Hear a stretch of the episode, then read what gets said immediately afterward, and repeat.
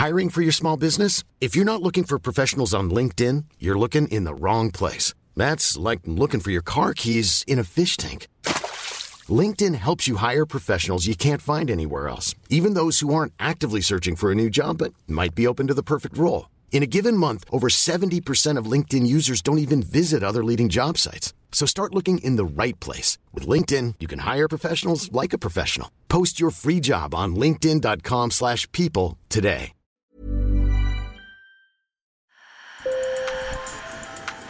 Bonjour. Hello. Hola. Marhaba Sur le fil. Le podcast d'actu de l'AFP. Des nouvelles choisies pour vous sur notre fil info. Les touristes y défilent par centaines de milliers chaque année, mais pas pour le soleil ou les dunes de sable fin. À Los Algodones, petite ville à la frontière mexicaine avec les États-Unis, l'attraction majeure, ce sont les dentistes et leurs tarifs alléchants. Bienvenue à Molar City, la ville de la molaire qui sert d'échappatoire à la couverture aléatoire ou hors de prix du système de santé américain. Sur le fil. Dans la ville d'Andrade, en Californie, le parking près du poste frontière se remplit tôt le matin. Les uns après les autres, les touristes américains passent le tourniquet du mur érigé par les États-Unis pour contenir les flux de migrants mexicains. Et quelques mètres plus loin se dévoile un océan d'établissements médicaux. Environ 300 cabinets dentaires et 600 praticiens s'entassent dans les quatre rues principales de Los Algodones. Le patient vient ici, on fait les soins. Ici, c'est la zone des interventions chirurgicales. Voici Carlos Rubio. Il est l'un des pionniers de cette mecque des soins dentaires. La clínica empecé yo solo. J'ai commencé seul dans ce cabinet, je me suis mis à mon compte en 1990. Aujourd'hui, c'est une clinique avec 60 salariés, dont 20 dentistes. Il y a deux unités, nous avons une autre clinique plus bas dans le village et on se partage la clientèle. Selon une estimation de Patients Without Borders, 1,2 million d'Américains se rendent chaque année au Mexique pour se faire soigner. Même hors saison, quelques 2000 personnes venues de Californie, d'Arizona ou du Nouveau-Mexique défilent quotidiennement à Los Algodones. Car pour un Américain moyen, les prix sont imbattables ici. Par exemple, un implant ici à Los Algodones coûte entre 1500 et 1700 dollars. À New York, tu trouves le même pour 4000 dollars. Et ça, c'est seulement pour l'opération, c'est sans compter le prix de la restauration de la dent et les soins post-opératoires. C'est ce qui a motivé David Berry, un sexagénaire à la retraite, à faire trois heures de route depuis l'Arizona pour se faire soigner. La première fois que je suis venu, j'avais besoin de pas mal de soins, quelques implants et des couronnes. En Californie, le devis atteignait les 35 000 dollars. Ici, j'ai payé quelque chose comme 6 000, 8 000 dollars. Selon l'Université de l'Illinois à Chicago, environ un quart des Américains n'ont pas de couverture dentaire et les programmes publics comme Medicaid, destinés aux revenus les plus modestes, ne couvrent pas systématiquement toutes les formes de soins dentaires.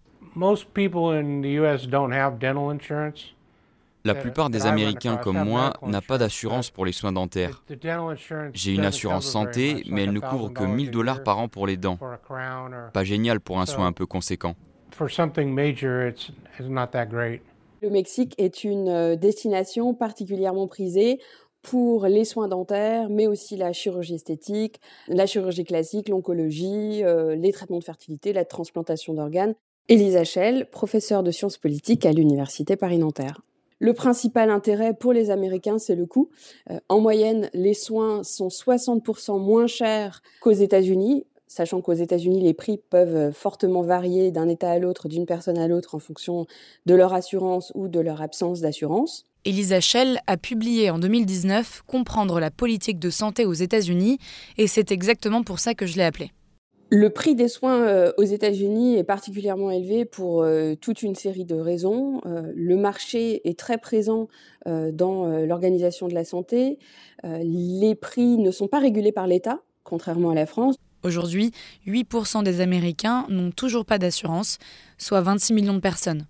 Alors, les États-Unis n'ont pas de couverture santé universelle parce que la politique de santé s'est constituée complètement euh, différemment. Pourquoi? Parce que les médecins y étaient particulièrement opposés. Donc pendant longtemps, euh, toute la première moitié du XXe siècle, les médecins sont un groupe d'intérêt très puissants et voient d'un très mauvais œil l'ingérence de l'État fédéral dans l'organisation de la santé. Donc il y a eu des tentatives de réforme euh, qui se rapprochent d'un système universel, mais elles n'ont jamais abouti. Aux États-Unis, il y a une addition de différents régimes de protection santé. Alors on a une protection santé pour les plus pauvres, on a une protection santé pour les personnes âgées, euh, on a une protection santé pour euh, les anciens combattants, pour les militaires. La plupart des Américains souscrivent une protection santé via leur employeur, puisque l'État fédéral défiscalise euh, les euh, montants investis par les employeurs dans les assurances santé. Et ce système repose sur une manière de penser propre aux États-Unis, liée à son histoire. La politique de santé et la politique sociale en général aux États-Unis est conçue de manière complètement différente. En France, on a tendance à réfléchir en termes de conquête de droits et de droits euh, pérennes qui sont à préserver pour la population dans son ensemble. Aux États-Unis, on raisonne complètement différemment, euh, pas tellement en termes de droits, mais en termes de liberté. Lorsqu'il y a eu la réforme Obama, donc il y a une dizaine d'années, tout le débat était sur est-ce qu'on peut obliger les Américains à prendre une assurance santé?